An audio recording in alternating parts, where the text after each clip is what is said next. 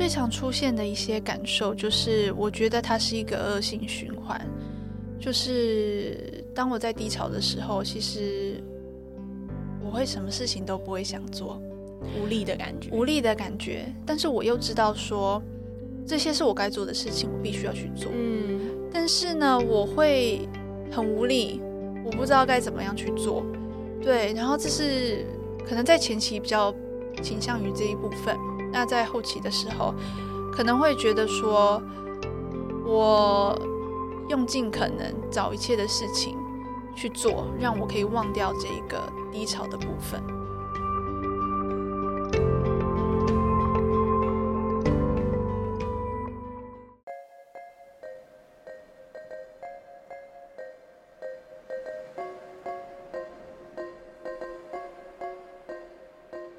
嗨，欢迎收听那个自己，我是 Athena。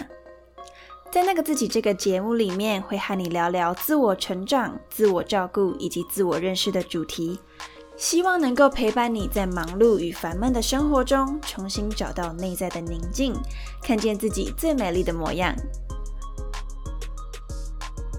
如果你希望成为一个更好的自己，那就千万不要错过这一集，并且帮我按下订阅哦。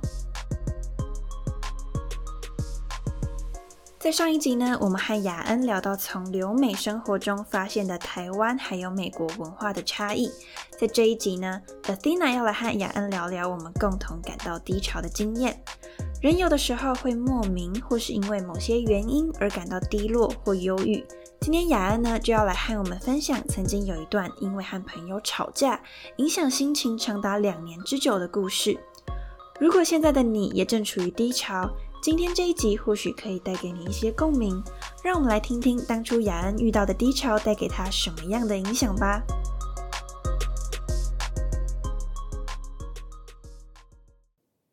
嗨，我是 Adina，今天这一集呢，要再一次呢来和雅恩来一起聊聊天。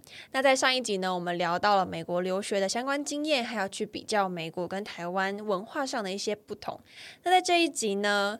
我们主要来聊聊我们一些共同拥有的低潮的经验，主题还蛮跳的。那那时候会想要做这个样子的一个主题，是因为有一次我们在吃饭聊天的时候，一起在回顾我们过往成长的历程里面，我发现呢，我们其实共同都有一段低潮，甚至是有一点忧郁的时候。那那个时机点，我们几乎是差不多时间的。那那时候想过的事情呢，或者是后面心境的转变呢，我跟雅安其实是。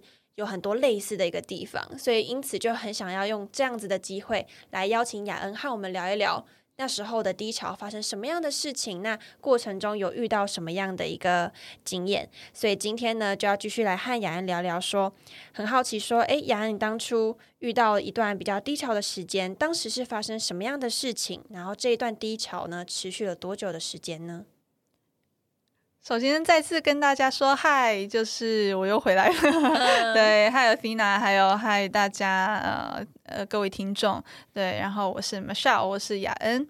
对，然后这一次这个主题真的很不一样，就是要跟大家分享我在读书的过程当中的低潮。对，呃，想必大家都都都是有可能有经过低潮的人都知道，其实那段时间是非常的呃困难的，有时候非非常的纠结的。我想跟大家分享的就是我在低潮的部分是呃的原因是什么？对，呃，我觉得主要的部分就是我与那时候在大二的时候与朋友的冲突和误误解。对，那时候其实跟朋友一开始其实都蛮合得来的，就是在大一的时候认识的。对，但是那时候在在大二的时候。因为有一些小小的行为、小小的动作，可能言语上面的不解，所以导致我们之间有一些些的小冲突，有一些些的嗯，有一些些的结打不开。对，所以呃，其实我觉得在言语上面，我那时候的言语呃，不是说很暴冲的那一种，或是不是说很尖锐的那一种。对，可能那时候的行为有一点点让人家觉得不舒服，所以导致这个误解。那那时候我的解决方式就是，我跟他有 Line，跟他有 Instagram。那我在 Instagram 上面的私讯呢，一直不断的说抱歉，不一直不断的说道歉。那很伤我的一句话，就是其实我觉得两方都有一点点的问题，那在理解的方面也有一点点的冲突点，对。但是我觉得那时候有一点点伤到我的话是，嗯，还记得他说你再怎么样道歉都没有办法，我们都没有办法回去像以前那样子的朋友关系。嗯，对，还有另外一点是，他有提到，就是说这样子一直的道歉是很没有价值的。所以，呃，即使说可能先错的是我，呃，但是我我我知道说这种冲突其实是，呃，我觉得任何冲突都都是要双方的妥协，双方的去去去面对。呃，这个冲突才会解开。但是我那时候选择的方式是，我不敢面对他，对，所以我变成说我透过这个，我透过 Instagram 去说这个道歉的话，对，嗯，其实我觉得那时候真的不太好受，因为其实，呃，这种朋友的误解，其实每天朋友都会见到的，也不是说每天，其实我们那时候是住同一个，嗯。宿舍吗？对，哦，其实那时候我我跟那一位朋友呢是住同一个宿舍的，所以有时候还是会见到面。那在当我跟他用 Instagram 上面道歉完之后，其实那个感觉是非常的尴尬的。对，因为我们那一次道歉完之后，就几乎没有在什么私下聊天。嗯，所以是非常的尴尬的。那见到面，我也会觉得很尴尬。但是我那那一位朋友呢，他人很好，对。然后呃，我那位朋友他的个性跟我比较不太一样。他那时候的个性是比较独特的，他他的个性是比较直接的人。呃，当他在 Instagram 或是在 Line 上面，他跟我讲的话，其实没有什么标点符号，也没有什么。表情符号的，那我可能会觉得，哦，他是不是在生气？嗯，或是他是不是呃心情不好？对，所以我会对他有一点点的误解，但是他其实没有这个意思。但是我能够感觉得出来的就是，我们以前当初大一认识的时候，跟我们有这个冲突完之后，那个言语是不同的。嗯，对。然后我就这个误解呢，这个冲突。在他看来，他是觉得是已经解决了，但是在我看来，我心中那个结还是一直打不开。我一直持续的觉得，我还是对他抱歉，我还是对他有亏欠。对，然后即使说他说了没有关系了，只是有时候我们私讯的时候讲一两句的时候，感觉还像是朋友，但是结束了那个私讯，结束了那几句话，我就回到原本的，我还是觉得他，我还是。觉得对他有亏欠那种心情的，这种感觉持续了两年之久，那一直影响着我。有这个误解的时候，第一年在美国，后来呢去了韩国，所以这两年的时间一直不断的让我自己很困扰。我觉得那时候是我对自己放不开，嗯，我没有放开我自己，我没有敞开我自己，嗯，对朋友的误解，我没有好好的去处理。嗯，即使对方觉得是说已经没有关系了，他是很豁然开朗的人，但是我一直放不下自己，我一直捆绑着自己，用这一种东西捆绑着自己，让自己逃不出那个那个结。嗯，这是一个造成我低潮的时间的原因。那另外一部分呢，就是呃，我其实，在大学的当中，大家都可能觉得说我的成绩很好啊之类的，但是那时候我在大学的时候成绩并不是说非常好，那也不能说很差，但是一直都是平平的。那嗯，当然 Fina 也知道，因为我我之前有跟他说过，就是说其实我的成绩一直都是平平的，没有说非常好，也没有说非常差，但是。面对着旁边身旁的人，身旁的呃留学生的朋友们，他们的成绩都是很好的。那有些人甚至没有什么读书，但是就考得很好。哦，对，有感觉。对，那让我觉得说非常的困扰，因为我觉得说我怎么我已经读得很努力了，那为什么我的成绩一直提不上来？所以这会让我非常的困扰，也让我有呃心情很低落了一段时间。嗯，因为这让我。感到自我的价值非常的低落。我觉得，在我学生的期间，有一大部分认定我自我价值的时候，是来自于我的成绩。嗯，但是当我的成绩一直提不上我自己对自己要求的时候，我就会感到很困扰，并且怀疑的感觉。会自我怀疑，对对，然后也会觉得说，为什么这么努力，但是没有在反映在成绩上面。嗯，对，所以与朋友的冲突与误解跟自我价值的低落，这是大概是我两个就是造成我有一点点小忧郁跟低潮的事情。对，嗯，我觉得还蛮有感触的。就像你说的，一个是朋友，然后一个是跟自我价值，就是成绩那方面的自我价值感。因为像我自己曾经那段低潮的时间的时候，那时候我也跟米歇尔有讲过嘛。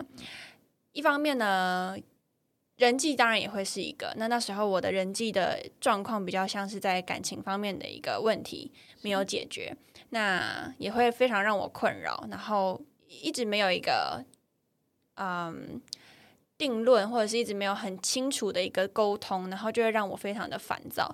另外一个层面，当然也是我自己在。工作上，在学习上呢，我找不到我的人生目标是什么，然后我不知道自己到底为什么要努力，我到底为什么要前进，我为什么要很认真啊，或者是为什么我该积极，甚至我也会去思考，说我到底现在我活着是为了什么？因为那个时候的自己，就像你说的，一方面人际的困扰没有解决，一方面好像想要试图在别的地方找到一点成就感，找到自己的位置，找到自己发光的地方，结果都。找不到那种感觉，就真的很容易让人陷入一种很低落的一个回圈里面。是，对对对，我也是感同身受，因为当初也是因为这样子，所以我就是这低潮期也是持续的有一段时间。嗯，那那时候蛮好奇你那样的低潮啊，你最常出现的一些感受会是什么啊？最常出现的一些感受就是，我觉得它是一个恶性循环。就是当我在低潮的时候，其实我会什么事情都不会想做，无力的感觉，无力的感觉。但是我又知道说，这些是我该做的事情，我必须要去做。嗯，但是呢，我会很无力，我不知道该怎么样去做。对，然后这是可能在前期比较倾向于这一部分，那在后期的时候，可能会觉得说我。用尽可能找一切的事情去做，让我可以忘掉这一个低潮的部分，想要去透过做别的事情来去盖住这种感觉，对，来去掩饰自己其实内心真正的感受。嗯，所以我觉得这并不是很好的方式啊。对，但是，但是，嗯，就是我觉得是正视自己的，我那时候正视自己的感受，当然是最好的。对，但是找到一些事情去做。如果是可以掩盖掉自己，能够去消化它的话，是不是？对，就是如果是找到一些事情，然后可以去消化这一个呃低潮或是忧郁的感受的话，我觉得它就是一个不错的方法。对，但如果好像是掩盖的话，有时候好像。就那样的情绪就还会一直在，然后会一直卡在那个心里面，是出不来的。对，我觉得它就会一直持续的去出现。对，所以必须要找到一个好的方式，对，好的方式去去解决这个问题。嗯，对，嗯嗯，像你刚刚有说到，说会有一些无力感，然后不想做事情，明知道自己该完成什么。对，这个东西我。一样很有感觉，超级无敌有感觉。那时候我也是每天，当然都还是有该做的事情，但是真的是很不愿意踏出家里的门，甚至很不愿意起床，甚至会觉得我只要没事情，我就想要躺回床上。然后，甚至我那时候最最差的一个状况是我每周都在哭，对，然后每周都会觉得就是不知道自己到底在干嘛。然后虽然有事情要做，但是。那个动力就是出不来，然后就会觉得哦好烦哦，然后甚至有时候已经走到教室门口了，都会想说，还是我干脆不要进去。然后我要坐哪里？我坐角落，有没有角落的位置？没有角落的位置，我就要离开。就是类似这样子的感觉就会一直出现。所以像你刚刚说到无力感啊这种东西，我觉得非常有。然后至于就是去做其他的事情这个部分，我会很好奇，你那时候会，比如说你觉得做什么样的事情是比较能够去消化情绪，而不会是单纯掩盖掉它的呢？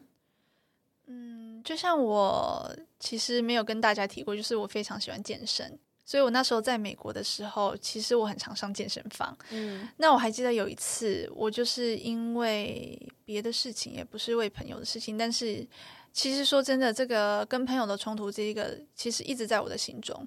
对，嗯，那时候在我的心中，但是现在已经非常已经解开了，对，就是已经解开了。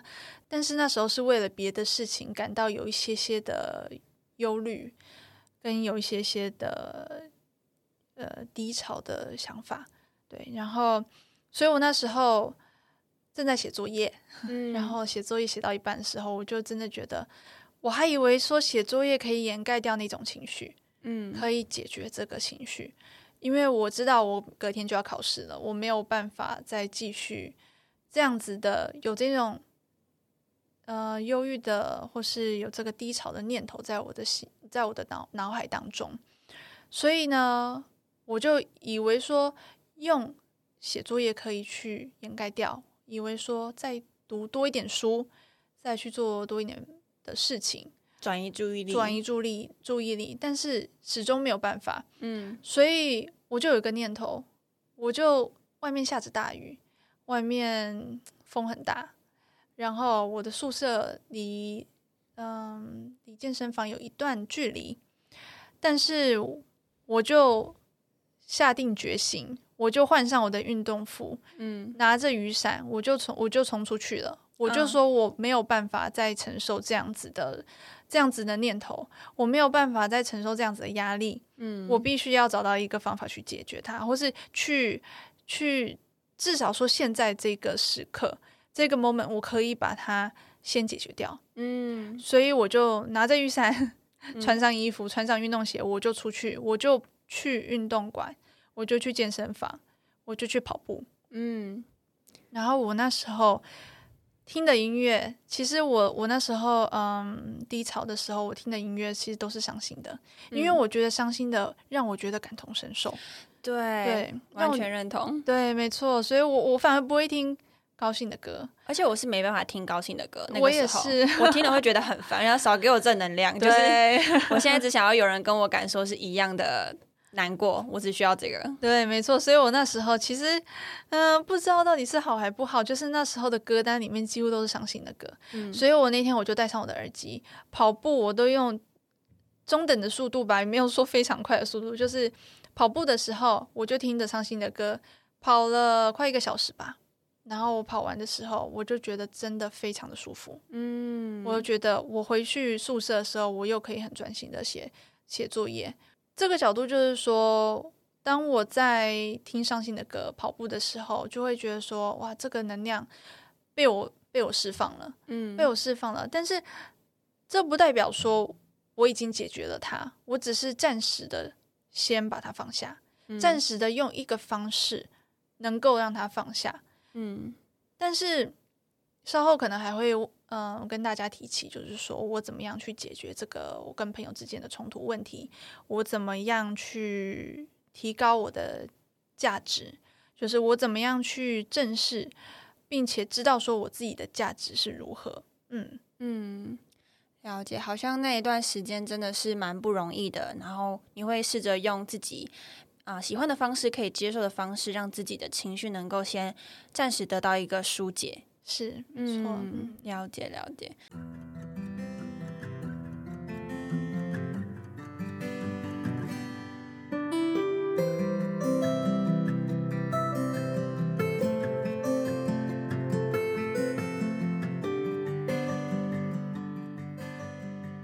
有点好奇，后来你的转变是怎么样的去调整过来的呢？后来我的转变嘛，就是。其实我觉得还是要回到最根本的，人与人之间的关系，就好像我那时候跟朋友之间的关系一样。你说两年之久，你听起来可能，诶，两年好像二字头，好像应该也还好吧，就是两年听起来还 OK。可是其实它是非常的漫长的。当在一个这种冲突的过程当中，当跟自己放不下，跟自己过不去，但是别人已经，别人已经可能消化完了，但是自己却没有，还没有消化完的那一个过程，其实是非常艰难的，嗯，其实是非常漫长的。当每天我的脑子里面都在想说，我跟这个人的关系什么时候才可以解决啊？这个尴尬的关系什么时候才可以解决啊？当我每天在想这个的时候，我就是非常的懊恼。这个是非常漫长的。那你说不知不觉两年就过去了，对。然后我那时候的心情就觉得说，我必须要找到一个方式，嗯，所以我那时候。去韩国，其实有得到一点点的小释放，但是也没有不是完全的解脱。对，因为那时候去韩国的时候，我就想说，好，当然还是有其他原因去韩国啊，去韩国读书啊，去韩国认识那边的文化。但是有一部分确实是因为，嗯，可能我可以先离开美国那个地方，因为美国我已经生活了很久，我也是想要出来这样子，但是。就是因为可能冲突那时候是在美国造成的，所以在台，在我觉得在韩国可能可以暂时的把这件事情放下，嗯，对，但是嗯，迟迟的还是在我的心中，他还是没有被放下。所以我后来的时候回到美国之后，我就跟那位朋友见了面了，鼓起勇气的见面，他很豁然开朗的有天。跟我说：“杨安，我们出来吃饭好不好？”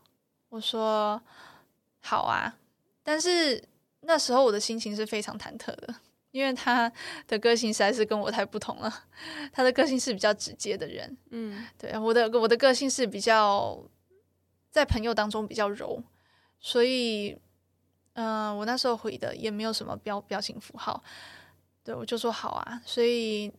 那天晚上我们约好就一起出去吃饭，然后我去载他，然后在车上的谈论、呃言语还有聊天，他可能觉得是一般般的啊，就好像我重新认识你这个人一样，因为我们毕竟两年没有见面了，其实是在可能是在同一个地方第一年，那可能那时候我在韩国是在另外一个地方，但是我们两年已经已经两年没见面了。那又是在美国认识的第一个朋友，对，所以我觉得那那一个晚上其实是我们和好的那个晚上，我觉得是正式和好的那个晚上。嗯嗯，对，然后我觉得带给我的感觉就是真的要跟他面对面见面。对我觉得那时候面对面跟朋友面对面见面的时候，嗯，事实上那个。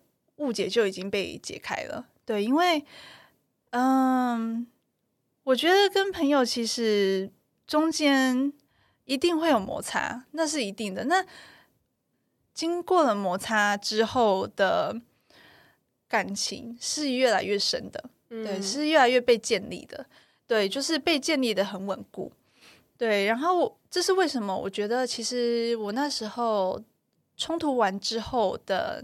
那几个月的处理的方式其实是非常的不好的，因为我应该选择去好好的跟这个朋友沟通，我应该选择好好的跟他聊一聊，见面聊一聊。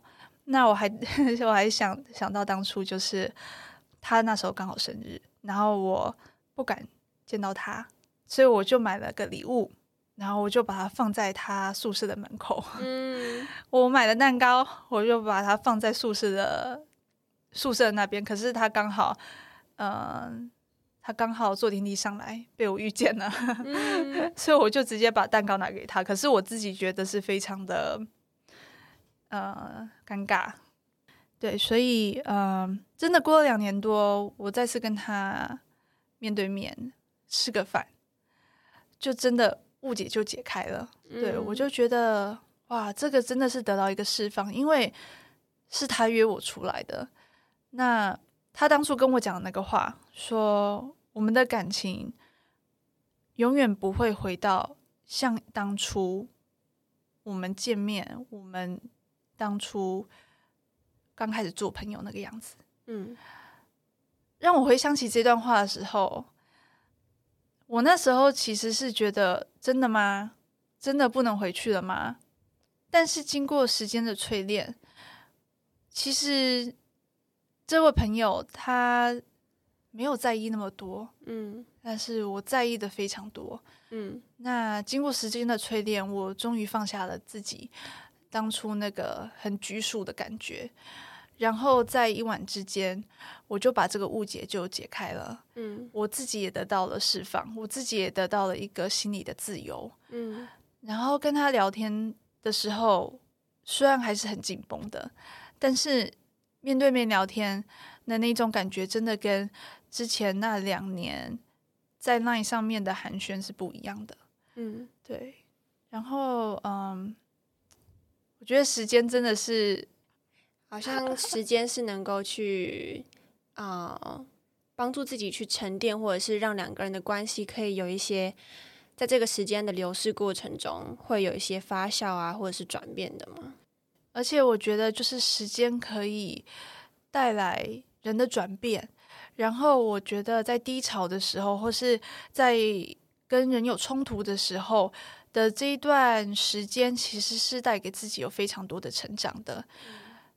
然后我觉得他那那时候对我说的那段话，其实我现在能够打一个大叉叉，因为我说，因为我们上周其实才在才见面，哇我们上周在台湾见面，然后我们一起吃饭，然后还有跟另外一个朋友一起吃饭。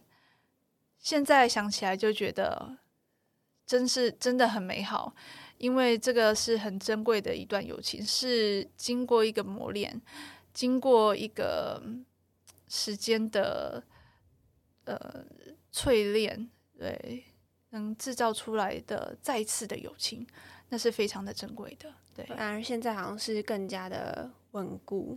对，更加的珍惜这这个友情，这样子，嗯，那蛮好奇说，就是你刚刚有分享很多你在低潮时的一些过程，还有后面是转变是什么样的。那我很想问说，就是在那段低潮的时期啊，对你而言，它的意义是什么？对我而言，意义就是，其实我刚才有提到，就是说磨练和成长。那那时候我很想对自己说，就是人都是经过不断的磨练和成长，真的没有一个人是人生能够是一帆风顺的。当跟朋友有冲突，或是有误解，或是对自己有误解，但是别人可能看为一般般，嗯。和别人可能看为已经不是什么大事了，但是对自己还是放不下的时候，我觉得是要敞开心房，去重新的认识那一位朋友。然后，比起说在社交软体上面的道歉或是寒暄，不比出来吃一顿饭来的好。嗯那还不如说约出来，大家把话说开。嗯，这是真的比较好的解决方式。我也是想献给现在正在与朋友有冲突或是误解的听众们。对，如果您真的想要呃把这误解解开，或是想要让自己再打开重新心结。对，重重新的打开心结。那对我鼓励鼓励你鼓起勇气，然后把这一位朋友约出来，好好的吃一顿饭，好好的说一些话。面对面的说话，真的比无形的说话、无形的祝福或是无形的言语来得好，嗯来得有效果。然后这件事情，然后这个结才会被真正的被解开。对嗯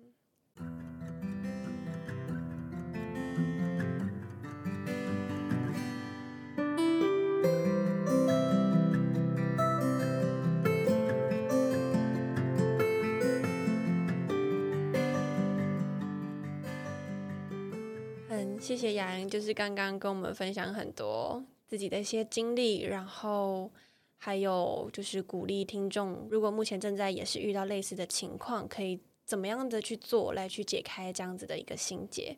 嗯嗯，然后我还想说，就是现在可能有些人在面对着低潮啊，或是迷失方向的，很鼓励，就是可以多找机会去交朋友，对，或是去多找机会出去认识一些人，然后可以去多多结交朋友，然后多多去一些社交的活动，这样会让你可能会呃看到各个面向不同的人，然后会认识更多的文化。那这样子的话，嗯，会找到一些人会愿意倾听你的心声，对，那会也会带给自己有一些释放。嗯，透过好像去跟别人建立连接的方式，能够去抒发自己的一些情绪跟想法。对，就是我觉得，呃，当自己心里有些结啊，或是自己心里可能有一些些的压力，那其实最重要的是能够找到一个人，或者找到一些人，当然是你信任的人，那可以倾听你的想法。对，所以我也。是那时候身旁也有一些朋友是可以倾听我的想法，那我就会得到一些些的小释放。但是具体来讲，正视这个问题还是非常重要的。嗯，去好好看一下自己现在低潮的样子是什么样的，那为什么会有这个低潮？它怎么发生的？那又可以怎么样被解决？是，而且我觉得，像如果你是喜欢写下来的人，我鼓励你可以把它写下来。像我那时候也是有把这些我的情绪把它写下来，写下来，然后去一一的看这些情绪到底是怎么发生的。嗯，对，然后有什么样子的解决方式？我那时候也是找到自己有些兴趣。比如说听歌啊，唱唱歌啊，去跑跑步啊，或是健身之类的。所以我觉得那时候是我最好的解决，呃，最好的抒抒发的方式，这样子。所以，呃，在解决事情之前呢，有些抒发的方式，其实也可以可以透过自己的兴趣去找。嗯，从自己的兴趣里面呢，可以去看一下怎么样能够帮自己抒发情绪。嗯，对，很谢谢雅安，就是跟我们分享这么多一些自己的一些想法还有经验。那最后呢，想要来到啊我们节目的专属提问，就是呢，在过去的生活中，好奇雅安，你觉得哪一个时刻的自己特别迷人呢？其实我非常喜欢这个问题，因为我觉得真的每一个人，不管是高矮胖瘦，不管外形如何，嗯，不管生在什么样的家庭，不管现在的经历是如何，每一个人都有迷人的地方。像我认为我自己最迷人的地方，应该是认真听别人分享的时候。嗯，因为当我在认真听别人分享的时候呢，其实有没有想到一点，就是其实别人是信任我的，所以他才会把事情跟我分享。那当有一个人呢，他愿意跟你分享事情的时候，其实他是信任你的，其实你是有价值的。其实，当我在听别人分享的时候，当我在听别人诉说的时候，其实我是有价值的。嗯，我是一个有价值的，被别人肯定的，所以别人才会放心的跟我诉说他的事情。所以我一直觉得我是一个非常好的聆听者，我反而不是一个好的倾诉者，对，但是我是一个好的聆听者。呃，我真的非我很愿意去聆听我身旁朋友他们的心事啊，他们所要分享的，对，所以呃，当我在聆听别人的时候，我觉得这是我迷人的地方。嗯，对，真的就像雅安说的，好像不管每个人，不管你的状态是什么样子，其实都有很自己很独特、很迷人的一个地方。那雅安的话就是一个啊非常好的一个倾听者，然后这也是我非常喜欢雅安的一个地方，就是你就像你说的。一个能够被倾听的人，你一定是有价值的，是没错。然后刚才 Fina 说想要让我就是分享，就是哪一个时刻是我觉得自己特别迷人的。我觉得我还想再讲另外一个，是因为我以前是完全不喜欢笑的人，但是我后来因为生命的改变，对，然后因为也有可能是一部分因为我自己的信仰，对，所以我变得越来越开朗。对，所以也是因为自己生活的改变，所以越变得越来越开朗。所以我常常都会发出内心的微笑。所以我觉得这是非常重要的，就是当人在一个呃低潮的阶段的话，常常对自己微笑，其实你的大脑会告诉你说你是开心的。即使你现在可能在低潮，但是你会越来越开心的，因为你的微笑，即使一开始是牵强的，但是越来。越到最后是会变成真的从内心发出来的微笑，会是非常幸福，会是非常美丽的。对，好像是在一个即便你很难过一个状态，你还是会试图的去尝试微笑。那久而久之，它会慢慢的就是成为你的一个部分。是没错。然后我想说的就是，当大家可能听完我这个分享之后，或许你也处在同样的环境当中，但是。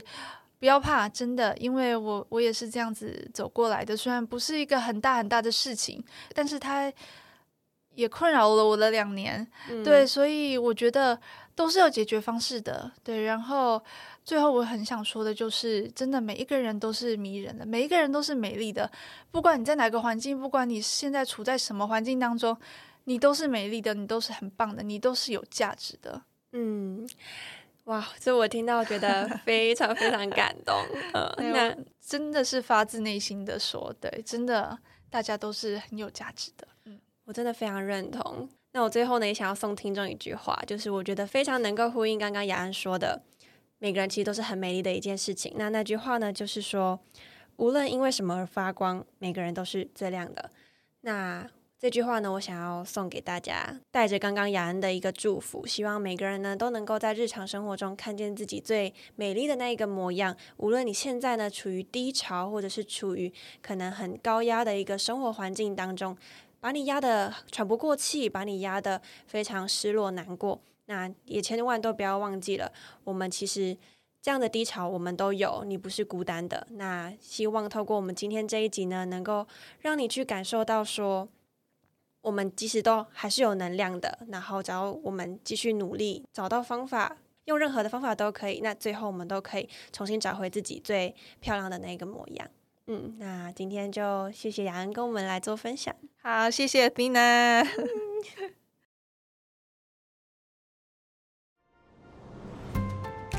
今天这一集，雅恩其实很掏心掏肺的分享这一段经历，在聆听雅恩故事的过程中，也牵动出我过去的一些回忆。那这也是当时我很希望邀请雅恩来一同分享的原因，因为呢，我自己也有经历过类似的感受，而我也看到身旁的朋友或是不认识的网友，多多少少会遇到这种低潮、怀疑自己或是和他人产生误解的时期。所以，如果现在的你正处于低潮，或许可以用节目中提到的方法，像是找朋友聊天、运动，或是听 Athena 的 Podcast 来舒缓心情。也可以寻求一些资源来帮助自己度过这一段时光。我会把相关的资源放在 Show Note 里。那以上就是今天的内容啦，感谢你收听这一集。如果你喜欢这一集的话，欢迎帮我打新评分，并且留下评论。也可以请我喝一杯咖啡，支持我继续创作更优质的内容，或是可以帮我把这个节目分享给需要的朋友。最后，别忘了帮我按下订阅，就不会错过最新一集的内容喽。感谢你收听那个自己，让我们一起成为更好的自己。我们下周见。